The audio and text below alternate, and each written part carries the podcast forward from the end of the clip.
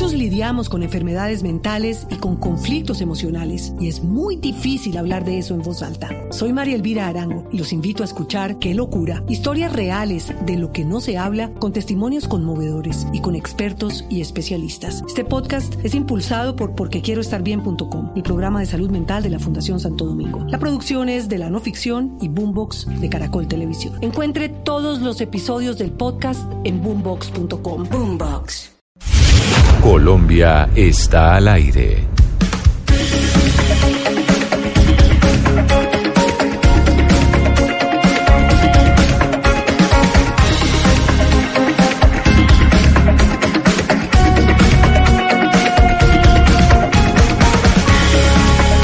Son las 12 del día, 9 minutos, 10 minutos ya, y estamos conectados con todo el país. Le damos nuevamente la bienvenida a Medellín, Cali, Barranquilla y Bucaramanga. Hoy vamos a hablar, como lo anunciamos antes de desconectarnos, doctor Pombo, de la muerte digna. Y vamos a hablar eh, de la muerte digna, ¿por qué razón? ¿Usted de qué universidad se graduó? De la Javeriana, ¿no? De la Javeriana de Bogotá. Pero una universidad muy reputada en términos de derecho y de medicina es la Universidad del Rosario. De las mejores. En términos de derecho, quizás la mejor. ¿Usted diría más que el externado? Ah, pues que yo creo que externado Javeriana y Rosario es lo mejor de lo mejor, en derecho. ¿Y los Andes no? Eh, pues sí, no, no, no, O es la mejor no universidad del país, pero, pero en derecho no. Bueno, es que la Universidad del Rosario empieza un eh, diplomado y un diplomado precisamente sobre la muerte digna. Y eso nos llamó la atención de qué se trata un diplomado sobre la muerte digna, qué se enseña, qué es lo que ahí eh, se va, o sea, uno va a estudiar ahí qué. Y por eso estamos en comunicación con Ana Isabel Gómez, que es profesora titular de la Escuela de Medicinas y Ciencias de la Salud de la Universidad del Rosario y además es directora de la especialización de Derecho Médico Sanitario. Profesora Gómez, bienvenida. Camila, muy buenos días a ti, a todos tus compañeros y a los oyentes. Profesora, esta nueva, digamos, o no sé qué tan nueva es, pero por eso nos llamó la atención, especialización sobre el derecho a morir dignamente, ¿de qué se trata? Pues Camila, eh, la Universidad del Rosario estaba interesada desde hace mucho tiempo en temas que tienen que ver con la bioética y el bioderecho, el derecho médico sanitario. En este caso no es una especialización como tal, sino un curso de 120 horas, un diplomado que gira alrededor del tema del derecho a morir dignamente. Este es un derecho mm, que tiene la mayor relevancia, dado que al final de la vida las personas pueden perder su capacidad para tomar decisiones y por lo tanto es muy importante salvaguardar eh, la posibilidad de que las personas puedan poner límites a lo que terceros hagan en su manejo médico.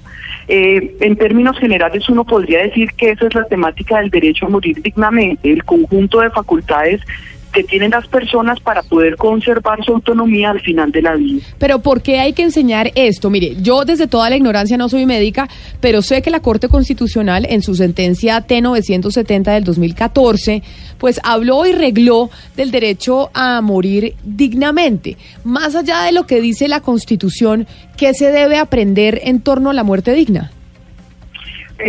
Camila, Colombia creo que es uno de los países que tiene un marco jurídico eh, mejor estructurado, además amplio, diverso frente al tema del derecho a morir con dignidad. Está constituido por diversidad de sentencias de la Corte Constitucional, por resoluciones, circulares, protocolos, que incluyen diversas eh, dimensiones del derecho a morir con dignidad. Mm, quisiera explicar que el derecho a morir con dignidad a pesar de que se asocia frecuentemente únicamente con eutanasia, es mucho más amplio.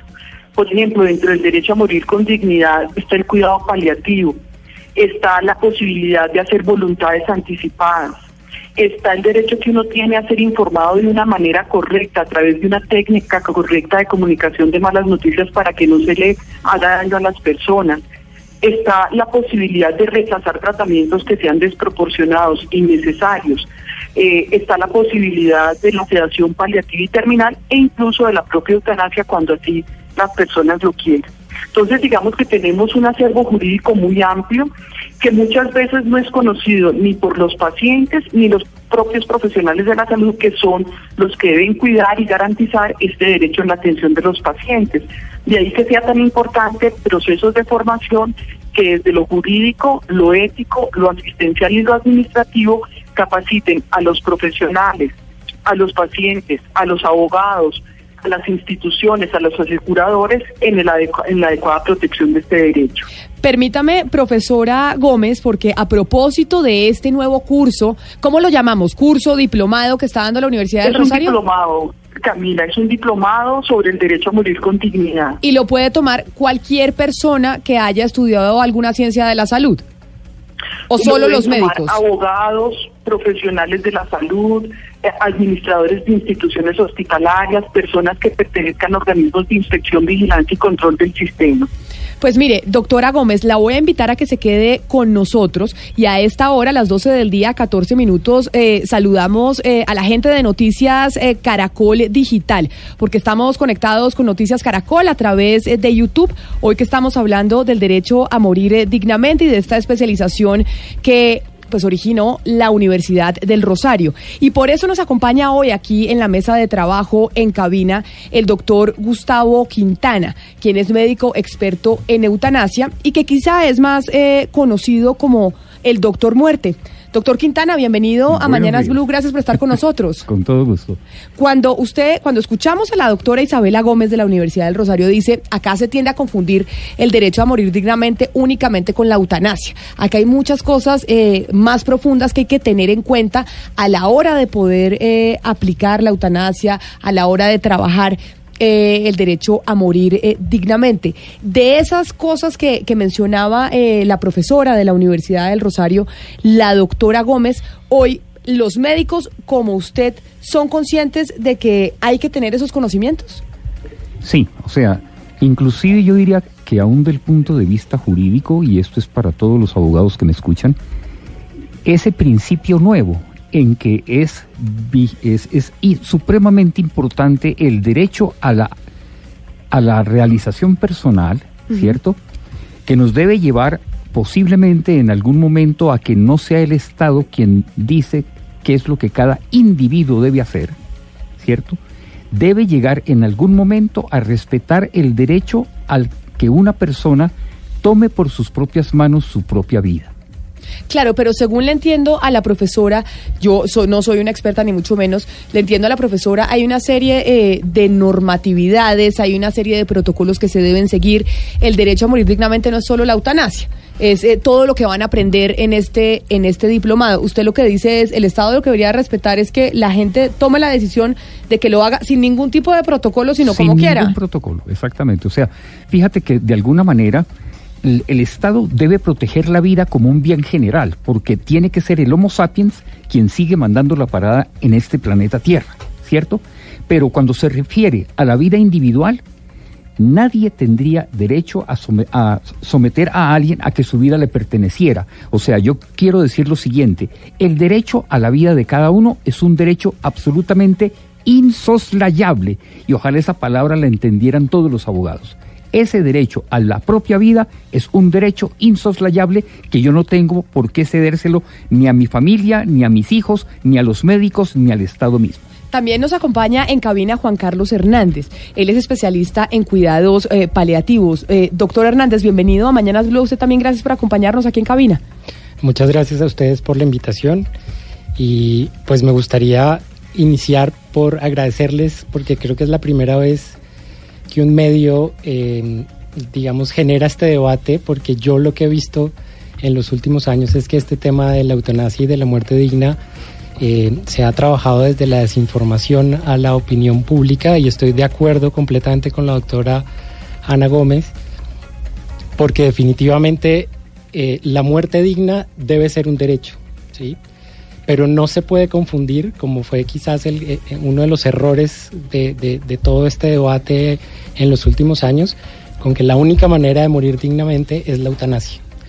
Eh, a pesar de que estoy de acuerdo con parte de lo que dice el doctor Quintana, eh, pues que ninguna persona puede someter su vida y ponerla en manos de los demás, la realidad es que más del 90% de las personas en el mundo y en Colombia no quieren morir. Entonces, eh, no podemos dar por hecho que la única manera de morir dignamente es la eutanasia. No soy contrario a la eutanasia, soy contrario quizás a la forma como se ha manejado. Eh, la Corte Constitucional en su sentencia fue absolutamente clara en diferenciar y en decir que la eutanasia es una de las alternativas para morir con dignidad. Y creo que eso es muy importante y también yo eh, refuerzo la idea de la doctora Ana y esto que está haciendo con el diplomado, y es que lo que debe garantizar el Estado colombiano es que se haga de manera responsable como debe ser, así como se hace en la mayoría de los países del mundo que hoy tienen legalizada la eutanasia. Pero permítame entonces le pregunto, doctor Quintana, ¿cómo es el procedimiento? Es decir, digamos que yo tengo un familiar Sí. y tengo un familiar en una enfermedad terminal sufriendo enormemente, con unos dolores espantosos que me manifiesta, oiga, no quiero vivir más, quiero tener esta solución. Cuando llega uno donde usted, ¿cuál es el procedimiento o qué es lo que se le dice, cómo se hace? El procedimiento, desde mi punto de vista, es muy sencillo y se rige por la, mm, por la sentencia de la Corte Constitucional que se debe al doctor Carlos Gaviria. ¿Cuáles son las condiciones de la Corte Constitucional? Que exista un paciente terminal desahuciado. ¿Qué significa ese desahuciado? Nada ni en la medicina, ni en la cirugía, ni en la quimioterapia, ni en la radioterapia, y aún en las medicinas alternativas le pueden devolver salud a ese paciente. No hay nada que hacer. No hay nada que hacer. Segundo, que ese paciente esté consciente y manifieste, por lo menos en unas dos ocasiones, no quiero seguir viviendo. Y la tercera condición es la más sencilla de todas. Tiene que llevarlo a cabo un médico. ¿Por qué? Porque el médico conoce el método de que el paciente va a tener una muerte con dignidad, que significa una muerte sin dolor, ¿cierto? Una muerte corta y una muerte efectiva. ¿Y cómo se garantiza que es una muerte sin dolor?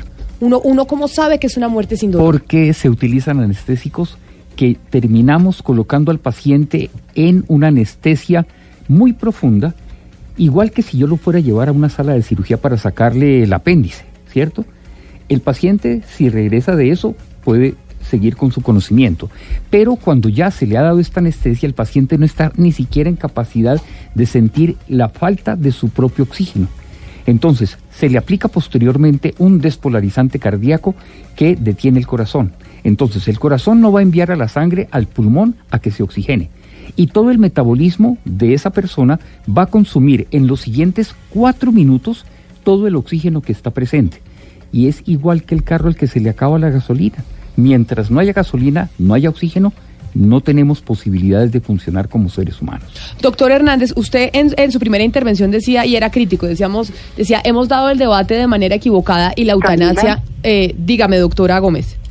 Eh, Excúsame, es que sí quisiera precisar una cosa, y es que la resolución 1216 del 2015 establece cuál es el procedimiento específico para poder optar por el procedimiento eutanásico como una de las formas del derecho a morir con dignidad.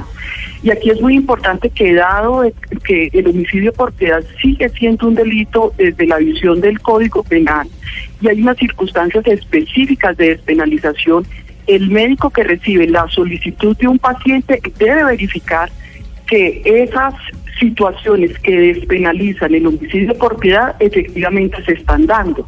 Es decir, persona mayor de 18 años, en el caso de, de mayores de 18 No, años, eso no es verdad. competente, en pleno uso de sus facultades mentales, eh, que tenga una enfermedad en fase terminal y debe hacer apoyarse en evaluaciones. Una vez se define esto, se debe enviar esta información al Comité Interdisciplinar para la Muerte Digna de la IPS o del EPS, quienes verifican la seguridad jurídica del acto eutanásico y en ese momento es que se autoriza.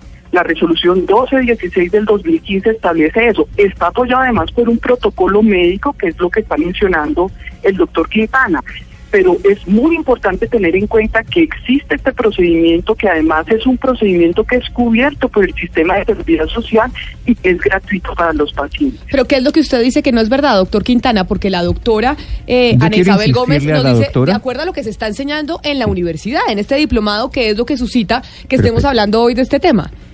En Colombia, cualquier colombiano tiene el más sagrado derecho de acudir a la medicina privada y no necesariamente a, las de, a la de la EPS. Respóndeme usted entonces, ¿qué hago yo con los pacientes que acuden a mí en forma privada? ¿Dónde debiera estar yo? Pero no está por fuera de la Yo ley. me preguntaría No estoy por fuera de la ley. casos, O sea, pregúntense ustedes cuántos procedimientos están cursando en contra mía por haber practicado eutanasias privadas. No, doctor Quintana, yo creo que mire, es que no se puede confundir y es precisamente esa la crítica que yo hago.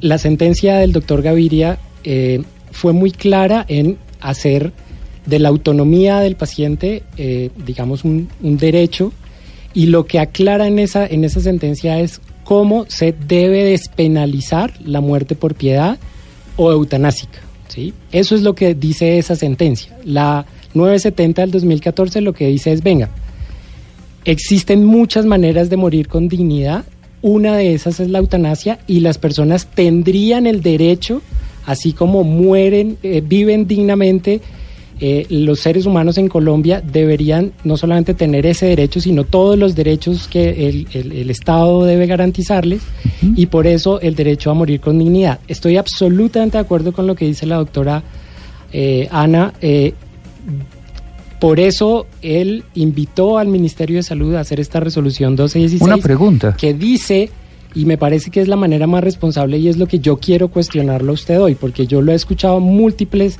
veces hablando de esto, me parece que es un concepto personal suyo muy respetable, Perfecto.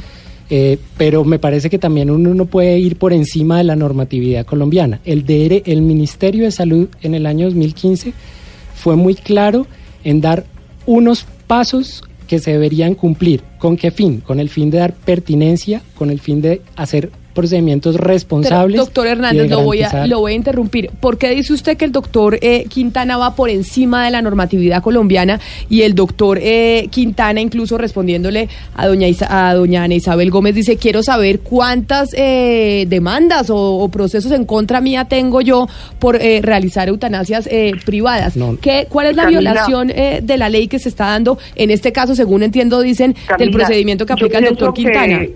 Yo no quisiera sobre podemos todo- entrar a no, no podemos entrar a hablar eh, de esto de esta manera.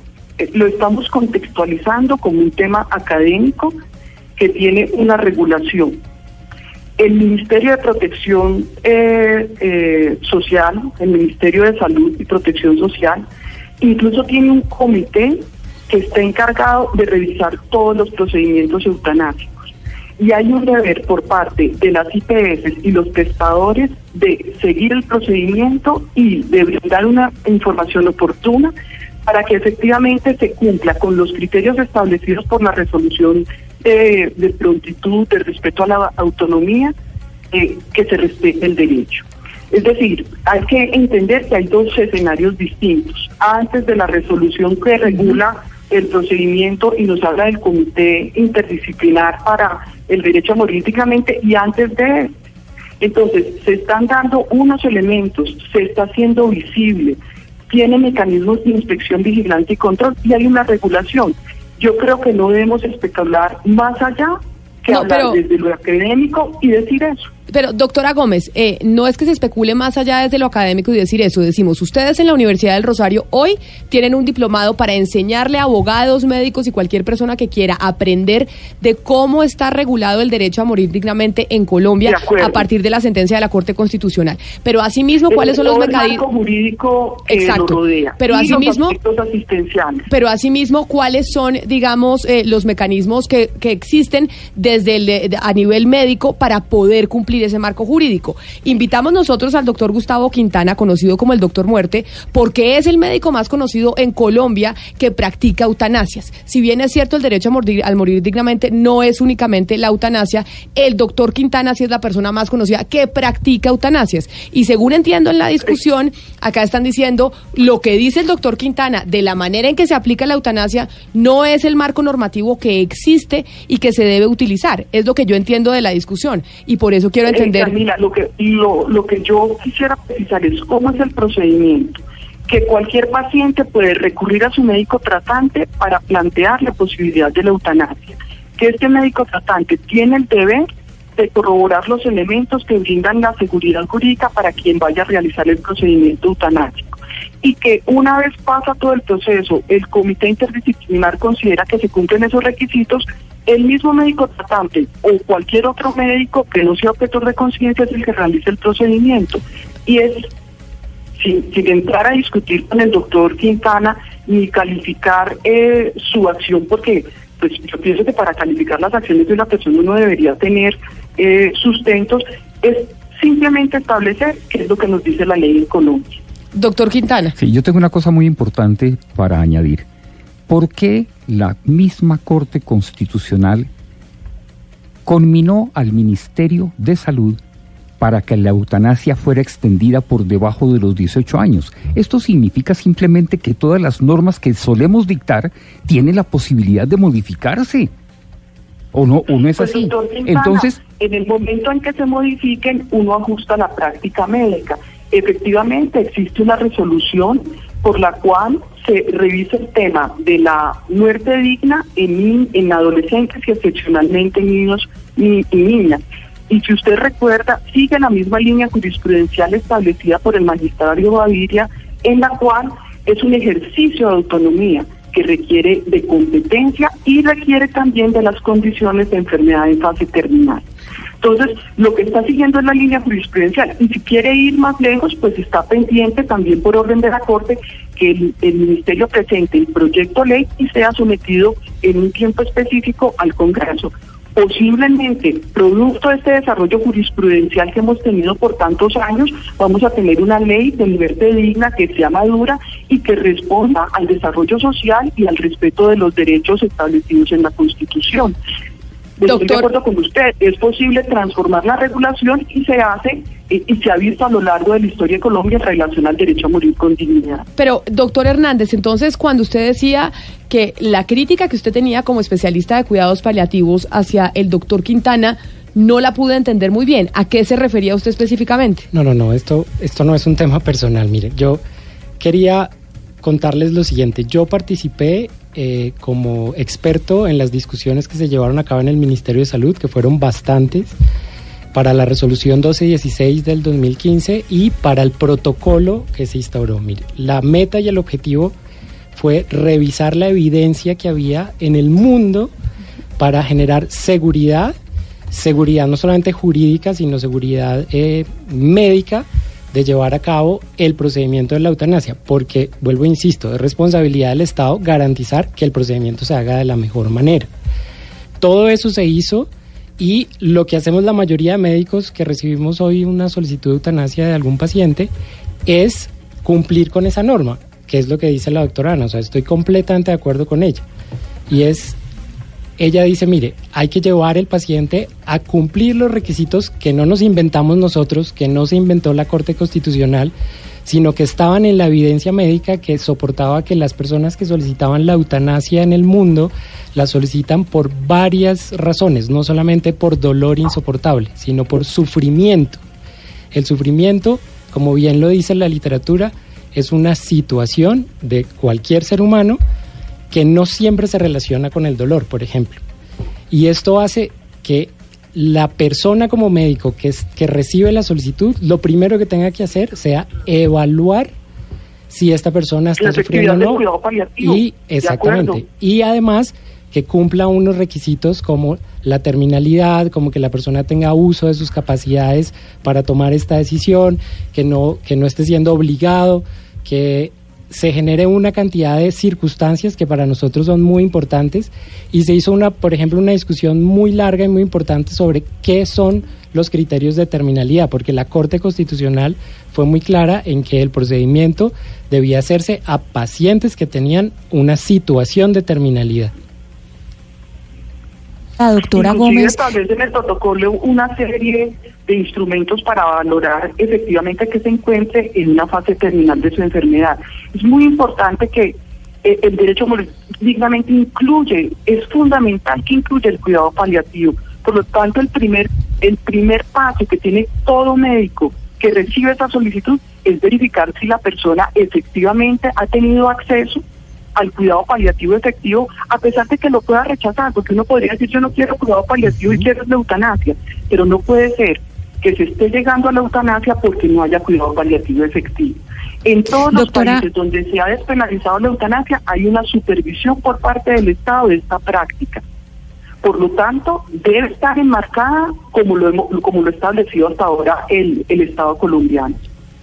Sí, doctor, es que precisamente eso le quiero preguntar, porque es que la eutanasia, eh, como eh, estaba propuesta por el doctor Carlos Gaviria Díaz, como bien lo citó el doctor Quintana, eh, tuvo un cambio importante con la resolución 1216, cuando era ministro de Salud Alejandro Gaviria, y ahí se establecen esos comités. Si nosotros miramos los datos, el Ministerio de Salud reporta que oficialmente, desde abril de 2015, que es cuando sale esa resolución, hay 52 casos de práctica en Colombia de eutanasia. Hay el reporte de 52, es decir, 52 que han pasado por este comité. Mientras que el señor Gustavo Quintana dice que él ha, dicho en medios públicamente que ha practicado 400 eh, eutanasias. Entonces, mi pregunta es, legalmente, ¿en qué territorio queda el señor Quintana, puesto que se ha practicado estos procedimientos? Es, supongo que no, no ha pasado por ningún comité. Eh, eh, Camila, yo soy un médico. Yo no creo que sea la persona que yo te pueda indicar la responsabilidad jurídica de un colega. Eh, si, si existe, si llegara a existir algún tipo de responsabilidad jurídica, le corresponde a, al Estado, al Ministerio, precisar eso, pero no, no creo que seamos nosotros los indicados para, para determinar la responsabilidad jurídica de un colega. Pero yo sí, yo sí quisiera agregar algo a esta pregunta y es que si uno revisa las estadísticas de los países que han despenalizado la eutanasia, Holanda, Bélgica, Luxemburgo, efectivamente eh, que existen estos comités que supervisan por parte del Estado estos procedimientos los procedimientos de todas las muertes anuales no superan el 4%, las muertes por eutanasia. De acuerdo. Lo cual quiere decir que lo que está haciendo el ministerio al intentar regularlo y revisar los casos es un acto responsable, me parece a mí, y además creo que estos datos que nos aportan, pues definitivamente son acordes con la realidad mundial. Otra cosa muy importante es que, mire, yo me dedico a hacer cuidados paliativos hace muchos años y el cuidado paliativo casi que ha empezado a ser más importante en Colombia después de la resolución 1216 desafortunadamente, pero lo que uno ve es que la mayoría de las personas sí piden muerte digna. La mayoría de los pacientes que llegan a los cuidados paliativos, que tampoco son muchos, entre otras cosas, en Colombia el porcentaje de personas susceptibles de recibir cuidado paliativo que reciben cuidados paliativos efectivos no supera el 3%. Pero definamos, doctor Hernández, porque me parece importante ir definiendo. Cuando nos referimos a, cura, a cuidados paliativos, ¿nos referimos a qué? Cuando nos referimos a cuidados paliativos, nos referimos a, una, a un área de la salud que se encarga de evaluar el sufrimiento eh, de pacientes que están en situaciones de terminalidad, no solamente por cáncer, sino por muchas otras enfermedades, y se encarga precisamente de hacer una cantidad de, de, digamos, de intervenciones desde lo médico, desde lo psicológico, desde lo espiritual, desde lo social, para generar ese alivio del sufrimiento. Es decir, ¿por qué los pacientes que llegan a cuidados paliativos pueden desistir de la eutanasia? Porque definitivamente lo que hacemos nosotros desde, la, desde los cuidados paliativos es aliviar el sufrimiento y muchos de esos, como me ha pasado a mí, yo he tenido en los últimos tres años seis solicitudes de eutanasia a las cuales se les ha hecho el protocolo perfectamente hecho, terminan desistiendo con dos cosas. La primera, cuando son correctamente informados de su situación de terminalidad, de en qué consiste la eutanasia, de cuál es la definición de eutanasia y cuál es la definición de muerte digna, y finalmente terminan concluyendo, no, mire, yo lo que quiero es morir dignamente, pero no quiero la eutanasia.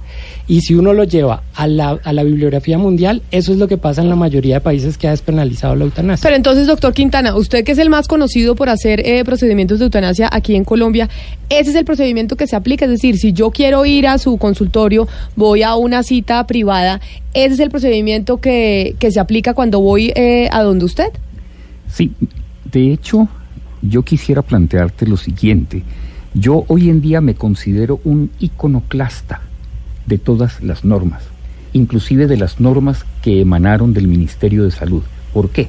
La primera de ellas, porque en estas normas se está eh, eh, desbaratando la posibilidad del secreto profesional que cualquier paciente tiene respecto de su enfermedad, ¿cierto? Yo... Eso no es cierto, porque la, el procedimiento obliga a que las personas que intervengan guarden secreto profesional, tanto el médico tratante como los miembros del comité. De todas formas, en Colombia, siempre que una persona apela a la eutanasia, esto, por la intervención justamente de esos comités, se convierte en público. ¿Cierto? No, así no, ellos tengan la así. obligación de guardar ese secreto profesional. ¿Cierto? No es así, Entonces. ¿por qué? Porque yo Eh, aspiro si realmente a que algún día eh, la definición de una eutanasia se hiciera. Pero, exclusivamente Gómez, entre el hablar médico tratante Quintana. y el paciente sin necesidad, o sea, un paciente al que ya se le ha dicho, vete a tu casa a esperar la muerte, ¿por qué le volvemos a constituir un médico especialista de su enfermedad que permita saber si sí se sometió o no a quimio o a radio o lo que fuera? No. O sea, yo insisto en que aquí se está violando flagrantemente el derecho, el los derecho al secreto profesional Eh, que cualquier no paciente podría esperar de su médico. la- al secreto profesional. Pero, doctora Gómez, doctora Gómez, permítame. los miembros del comité y en el manejo de la información de reporte al ministerio. Pero, No. Doctora, explíqueme usted por qué en tres años que el- la Corte Constitucional abrió ampliamente cuando el doctor Gaviria dice el Estado le devuelve al individuo la autonomía sobre su propia persona. Esa frase para mí es absolutamente importante, ¿cierto? Entonces, el- la, sentencia de la Corte Constitucional nos permitiría saber que en Colombia se pueden hacer por lo menos 30, 40 eutanasias mensuales y en tres años doctor, se, hacen, se han hecho cuáles son 52. las cifras Esto es inaudito, mundo, no es inaudito. En, en- en los Las últimos seis años mundo yo he acompañado a pero, morir. pero, pero es que necesitamos no- hablar uno no por uno así. y les voy a pedir el favor, doctora Gómez, doctor Hernández, necesitamos hablar uno por uno para que los podamos entender porque si no es imposible. A ver, doctor Hernández. Mire, en los últimos seis años, en mis estadísticas, he- hemos acompañado con mi equipo de trabajo en cuidados paliativos y solo es un equipo de los miles que hay en Colombia. Hemos acompañado alrededor de 1.200 personas a morir dignamente sin eutanasia y mueren tranquilas, felices, acompañados de su familia. Yo creo que ahí es donde está el principal error y es en decir que cada vez la eutanasia tiene que ser más frecuente. No, porque precisamente usted se está contradiciendo. Las personas son autónomas de tomar la decisión y hay unos que la toman, pero la gran mayoría de pacientes, y esa es la realidad colombiana, esa es la realidad colombiana. Mire, hoy en día Yo los me temo pacientes... que no se les explica realmente cómo se lleva a cabo Eso, una eutanasia. eh, bueno, mire, la verdad, yo he hecho el ejercicio de explicarles claramente cómo se hace y ¿Cuántas qué es. eutanasias ha hecho usted, doctor? No, no he hecho ninguna, precisamente por eso, porque sí, los pacientes... Porque las he hecho, sé que es someter a un paciente a una eutanasia. Pero, pero, por Dios. entonces yo lo cuestionaría y Un sería... protocolo absolutamente sencillo. ¿Bajo qué Eh, protocolo lo ha hecho? ¿El del ministerio? No está ahí. El del paciente. El derecho insoslayable a decidir Esto es qué hacer con su propia vida. Como Camila, si yo como si médico, por seguridad del paciente, por seguridad del paciente y cumpliendo la norma, le voy a recomendar que vaya a, a- a su consulta a que usted evalúe si, la, si el paciente tiene eutanasia o no. Yo lo mínimo que tengo que garantizar como médico es que usted cumpla los protocolos porque eso me da seguridad a mí. Entonces, esto que usted- y así como usted lo hace, si usted tiene un paciente que le pide cuidados paliativos, lo mínimo que va a pedir de mí es que yo cumpla con lo mínimo para brindar los cuidados paliativos. ¿Por qué no hay un solo proceso en mi contra, Sí. No, doctor? esto no es de procesos. Pero, ¿Por qué? doctor, yo, yo no, Camila, yo no quisiera centrar Doctora eh, Gómez. una temática tan importante como la del derecho a morir dignamente en, en un individuo, en una sola persona, y, y trasladar todo este proceso de información a la comunidad en discutir con el doctor Quintana si sí o no. Estamos perdiendo un espacio absolutamente valioso de que las personas entiendan que tienen un derecho que está protegido constitucionalmente, que hay un marco regulatorio que lo soporte y que hay unos deberes profesionales alrededor de él. Y que no se circunscribe únicamente a la eutanasia, sino que es una de facultades que incluye también la eutanasia. Ese debe ser el mensaje más que nosotros entrar en una argumentación con el doctor Quintana. Pero, doctora Gómez, le pregunto, por ejemplo, lo que me dice una oyente, y es entonces para dar una explicación clara a los oyentes, y es, si el derecho a morir digna- dignamente no es solo la eutanasia, pero si yo quiero realizarme una eutanasia, ¿no puedo ir a un médico privado a que me realice la eutanasia? Ese médico tendría que estar sometido al proceso que está arreglado. Es decir, tengo porque que... que- es un pro- es un proceso que en este momento está arreglado en Colombia claro, pero y que ese... además está cubierto por el sistema de seguridad social. Claro, pero ese procedimiento, déjeme- permita, ese procedimiento que está arreglado, ¿qué tanto tarda? Eh, tiene unos criterios de, cele- de celeridad, inclusive hay responsabilidad ética si no se cumplen con esos tiempos Pero- y si no se cumplen con las evaluaciones. Pero por eso le digo, ¿qué tanto tarda? Porque si el, eh, si el doctor Quintana, ¿cuántas eutanasias ha realizado usted aquí en Colombia, doctor Quintana? 403. 403. Si el doctor Quintana tiene una serie de pacientes que han llegado a su a su a su consultorio es porque tal vez es mucho más expedito, se hace mucho más fácil que seguir el procedimiento que usted nos dice que se tiene que que, que ya está arreglado por el ministerio. Y sus familias lo miren, permiten. en la Eh, experiencia, la en la ex- totalidad del tiempo no debería exceder 15 días en los tiempos. Hablan babosadas Y- y de se los 15 días. Hablan y babosadas. se, garan- y se garantiza se que se den todos los elementos de competencia, de acceso al cuidado paliativo, de enfermedad en fase terminal, como lo requiere la despenalización. Eh, eh, es así de sencillo, Camila. Sí, entonces- Es así de sencillo. Li- Yo eh, puedo hacer algo expedito por dentro o por fuera de la ley. Bueno, entonces, eh, si, si estamos entendiendo bien, eh, de acuerdo a una sentencia de la Corte, el Ministerio hizo un protocolo y el tema de la eutanasia quedó arreglado Y en Colombia. Pero permítame, doctora, permítame un segundo. Doctor Quintana, usted dice que ha hecho en Colombia, ha realizado eh, 403 eh, o 413, Tres, tres. 403 eutanasias. En, en los últimos cinco años, ¿cuántas eutanasias? Yo diría que desde que está la reglamentación del Ministerio del año 2015, que en que ellos han hecho 52, yo he triplicado esa suma. Usted ha triplicado esa suma. Entonces, en ese orden de ideas, doctor Quintana, ¿cómo lo hace? Porque el ministerio en la consulta que nos hace, eh, le hicimos una consulta oficialmente ayer, precisamente para abordar este tema hoy, como con, las cifras oficiales del ministerio, y el ministerio nos dice, mire, nosotros somos los únicos que llevamos el registro de historias clínicas, porque hace parte de nuestras funciones, junto con el comité interno de revisiones exhaustivas de casos de eutanasia. Si usted si, si en cinco años el ministerio habla de 52 o 54 eutanasias, las otras eutanasias que se practicaron o que practicó usted como médico que lo hace, se pueden considerar por fuera de los protocolos legalmente constituidos en Colombia o qué es lo que pasa ahí? Porque si el ministerio me dice a mí, el médico tiene, el médico tratante debe seguir unos protocolos, debe eh, eh, venir al ministerio, debe informar cuán- cómo va a ser el proceso de eutanasia, eso quiere decir que las eutanasias se están practicando sin control. Yo no pertenezco a ninguna IPS, a ninguna EPS tampoco. Soy un médico absolutamente privado. Sí, pero sus pacientes, Los pacientes tienen no solamente el derecho de negarse a sus tratamientos paliativos, sino que dentro de ese derecho tienen también el derecho a optar por la eutanasia. Y cuando optan por la eutanasia, resucitémoslos y les preguntamos si yo falté en cuanto a lo que tenían de enfermedad terminal, en cuanto al conocimiento que tenían para expresarme su deseo verdadero de bueno, querer no, morir. como no los podemos resucitar, Pero doctor puede hablar con las sí, familias, no, porque exacto, las familias pero- los acompañan. Pero, pero más allá de, de, de la manera como se hizo el proceso, porque no estamos hablando de que se hizo bien o se hizo mal o que se usó algo que no se debió usar, no estamos diciendo eso. Lo que estamos diciendo, hay un protocolo que regula el ministerio y el Ministerio de Salud dice, yo acá tengo las cifras de las eutanasias y usted dice, yo las triplico. Ese yo las triplico, o sea, ese excedente que hay entre los eh, cientos de, de personas que usted ha aplicado el proceso y los 52 que tiene inscritos el ministerio, esas eutanasias pueden ser consideradas ilegales por no haber cumplido con los protocolos que dice el ministerio para estar ahí dentro de las cifras del ministerio o no tiene ninguna Pero creo que esa pregunta, Diana, hay que hacérsela no al doctor eh, Quintana, sino a la doctora Gómez o al doctor Hernández. Porque No. el doctor Quintana dice No, que no, yo- que él no yo- tiene yo- ningún proceso en su contra. Yo lo que les quiero pregunta. sugerir es que de Aquí- alguna aquí está manera alguien de intente crear un juicio en el que la- se pudiera pregunta. juzgar mi actitud médica.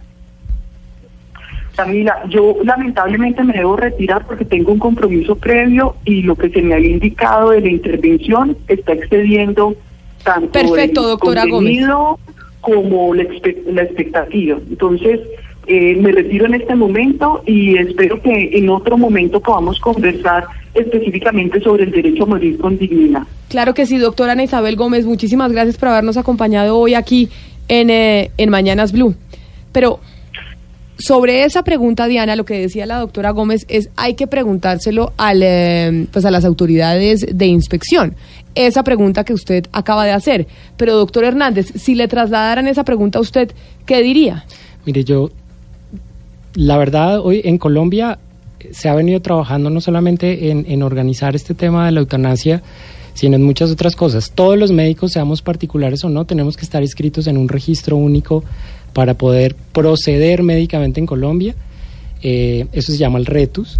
Y eso nos hace ya parte del sistema sanitario para cumplir sus normas. Es decir, el hecho de que yo sea un médico particular, así yo no haga eh, si yo hago una consulta médica, yo tengo que estar habilitado por la Secretaría de Salud, tengo que estar reportado en el RETUS ante el Ministerio de Salud y estoy obligado a cumplir la norma. E, ese es un poco el cuestionamiento que yo hago. O sea, yo recibo como médico de cuidados paliativos eh, solicitudes de eutanasia y lo primero que yo hago es hacer cumplir ese protocolo. ¿Por qué? Pues porque es un protocolo del ente rector, que es el Ministerio de Salud, y que yo no me puedo pasar por encima. Ahora, para responder un poco la pregunta del tiempo en que se demora, sí, la, la, la resolución de unos tiempos, pero hoy en día el Ministerio también de manera muy importante ha trabajado con las EPS y con las IPS y con los mismos médicos para garantizar que estos tiempos sean los más cortos posibles. Las, la, los casos que yo he visto eh, eh, y que he conocido de eutanasia que se lleva a cabo, esto no tarda más de tres o cuatro días Pero, mientras o sea, se lleva a cabo el protocolo. yo. A ver, Ana Cristina. Sí, doctor Hernández, es que precisamente por eso es que le quiero preguntar, porque es que la conversación la estamos llevando a cabo como si fuera en una ciudad. Digamos que yo estoy en un pueblo muy alejado, digamos que estoy en una vereda de Ituango y tengo que acceder a cuidados paliativos antes o, o a una eh, manera de terminar con mi vida de, de- una aplicación de eutanasia, cualquiera de las dos posibilidades. ¿Cuáles son esos inconvenientes? ¿Cuáles son esos obstáculos que eh, toda esta eh, legislación ha ofrecido para personas que no están cercanas a las ciudades o a los o a los hospitales? ¿Qué tiene que hacer una persona de estas? No, precisamente la, la resolución es muy clara que la solicitud se hace al médico tratante y no tiene que ser su médico especialista ni su médico de cuidados paliativos, puede ser el médico general del centro de salud del pueblo. ¿Qué debe hacer él? Él dentro de este centro de salud debe activar el protocolo, el procedimiento y debe cumplir los tiempos que la resolución, la resolución dice. Ahora, ¿Qué es lo único que tiene que hacer ese médico general que recibió la solicitud? Es preguntar al paciente, usted informarlo muy bien primero, que es una de las cosas que yo quiero aclarar acá, informarlo en qué consiste y qué es la eutanasia a diferencia de la muerte digna. Y segundo, tomar el deseo del paciente, validarlo y después de eso también pues decirle al paciente si quiere o no recibir cuidados paliativos.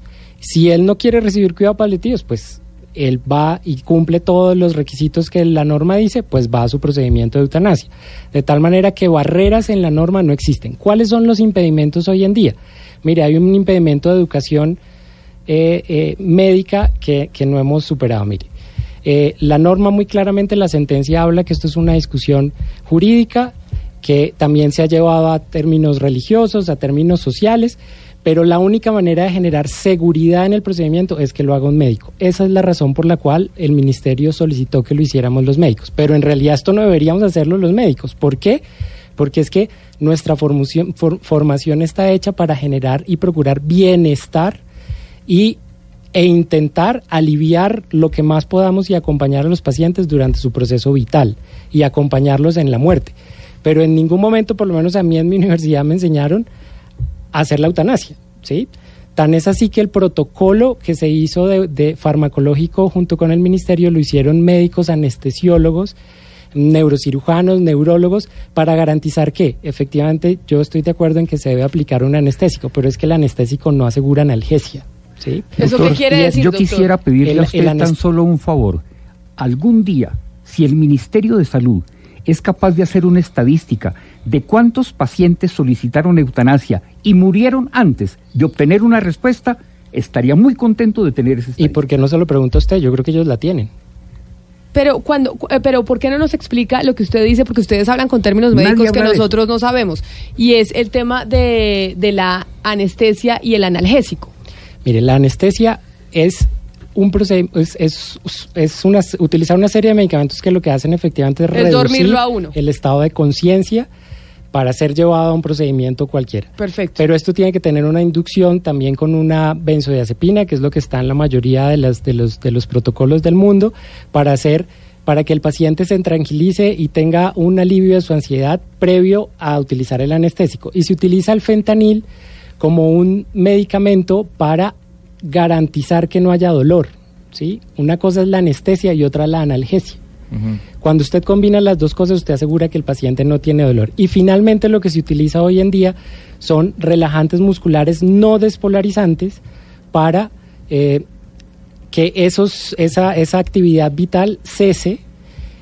Es más, para ser más claro, lo que se hace en el procedimiento del protocolo que sugiere, sugiere, no obliga, el Ministerio de Salud es hacer una inducción anestésica como si usted fuera a ser llevado a cirugía, pero lo que hace el médico es esperar a que usted fallezca y no lo sostiene y lo despierta después. Eso es tal cual. Doctor Hernández y, doctor Quintana, la, postura de la Iglesia eh, católica que siempre se ha opuesto a la eutanasia es que la vida la da Dios y que es quien es, es, Dios quien la quita, no, no las personas. Eh, y en ese sentido, digamos que lo que plantea la Iglesia es que es mejor que la naturaleza, la naturaleza obre por sí sola. Es decir, que un enfermo terminal eh, simplemente se mantenga como morfina o que se desconecte de mecanismos artificiales de vida o que sencillamente se deje que, que, evolucione hasta la muerte. ¿Eso para ustedes es una forma eh, de morir dignamente? Yo te voy a contestar tan solo con la siguiente reflexión. Se dice que Dios da la vida. Y te puedo decir lo siguiente. Mi padre y mi madre no le pidieron permiso ni al cura, ni al obispo, ni al papa para que yo naciera. Yo nací como el efecto de su amor. Entonces, si ya por un lado podemos desvirtuar esa permisividad de Dios para dar la vida, ¿por qué tenemos que esperar que sea Dios quien te envía la muerte? Yo, yo respondería a esa pregunta de la siguiente manera. Mire, vámonos al concepto de dignidad. Es que el concepto de dignidad es muy claro. La dignidad es ese valor que tenemos todos los seres humanos por el solo hecho de existir. Esa es la definición de dignidad. Y es un concepto subjetivo. Es decir, yo, para mí, ser digno probablemente sí, sea morir de manera natural, como pasa en la gran mayoría de pacientes. Mire, mi gran cuestionamiento cuál es. Hoy en día la mayoría de personas buscas, buscan hasta el final curarse, a pesar de que se les ha dicho múltiples veces que no se van a curar. Lo que se hace hoy en día es que por todos los medios, a pesar del sufrimiento que generan los tratamientos, las familias y los pacientes quieren curarse y utilizar una serie de medicamentos. Eso se llama, y está también en la sentencia, eh, encarnizamiento terapéutico. Doctor Hernández, es decir, usted lo que quiere dejar aquí claro es que el tema de la muerte digna no implica únicamente la eutanasia, que la muerte digna abarca muchos otros, muchas otras cosas y que las familias y los pacientes tienen muchas otras opciones. Ese es, básicamente el mensaje que queremos, que queremos dejar hoy. No es solo la eutanasia, hay otras alternativas que se deben hacer previas a la eutanasia. Mire, por ejemplo, muchos de mis pacientes al final, después de lograr un proceso de aceptación de su enfermedad, que es un proceso muy bonito, que el equipo lo que hace es acompañar a la persona a ese proceso de aceptación, dejan de sufrir y que dicen, mire, yo lo que quiero y a lo que le tengo miedo no es a la muerte, es al cómo voy a morir, que porque es que en nosotros existe un, un, un, pensamiento mágico de que la muerte es un momento dramático, lleno de dolor, y cuando la persona recibe cuidados paliativos eso no es así. Y muchos de estos pacientes, por ejemplo, me piden a mí sedación paliativa. La sedación paliativa no es eutanasia y es un procedimiento controlado que se hace con mucha frecuencia aplicando una serie de medicamentos controlados para aliviar el sufrimiento que producen los síntomas como el dolor y la persona fallece de manera tranquila y acompañada de su familia. Entonces, esa es otra alternativa, por ejemplo, y eso lo hacen los cuidados paliativos. Mi pregunta va para el doctor Muerte. Doctor, ¿cuánto cuesta la eutanasia en Colombia? Los medicamentos que empleamos para hacer el procedimiento en Colombia me están costando 4 millones de pesos. En cuanto a los honorarios que yo por hacer un acto médico podría pedir, eso queda a la voluntad del paciente. Hay pacientes que no han tenido ni un centavo para pagarme el procedimiento y perfectamente ellos tienen también derecho. Eso me permite decir que más o menos el 40% de las eutanasias que yo he realizado han sido absolutamente gratuitas. Y por otra parte puedo decir que ha habido pacientes que me han hecho donaciones hasta de 10, 15 millones de pesos que me ha permitido hacer la eutanasia de por lo menos seis personas más que no tenían su capacidad económica. Doctor eh, Quintana, esos cuatro millones es por qué? Porque los medicamentos son supremamente costosos para poder eh, realizar la eutanasia o esos cuatro millones implican que... Son las coimas que hay que dar. ¿Las coimas que hay que darle a quién? a la persona que me facilita los medicamentos. ¿Cómo o sea, así? corrupción. ¿Qué O sea, medica- us- usted no. le pasa platica por debajo de la mesa. ¿Qué entiende por coima?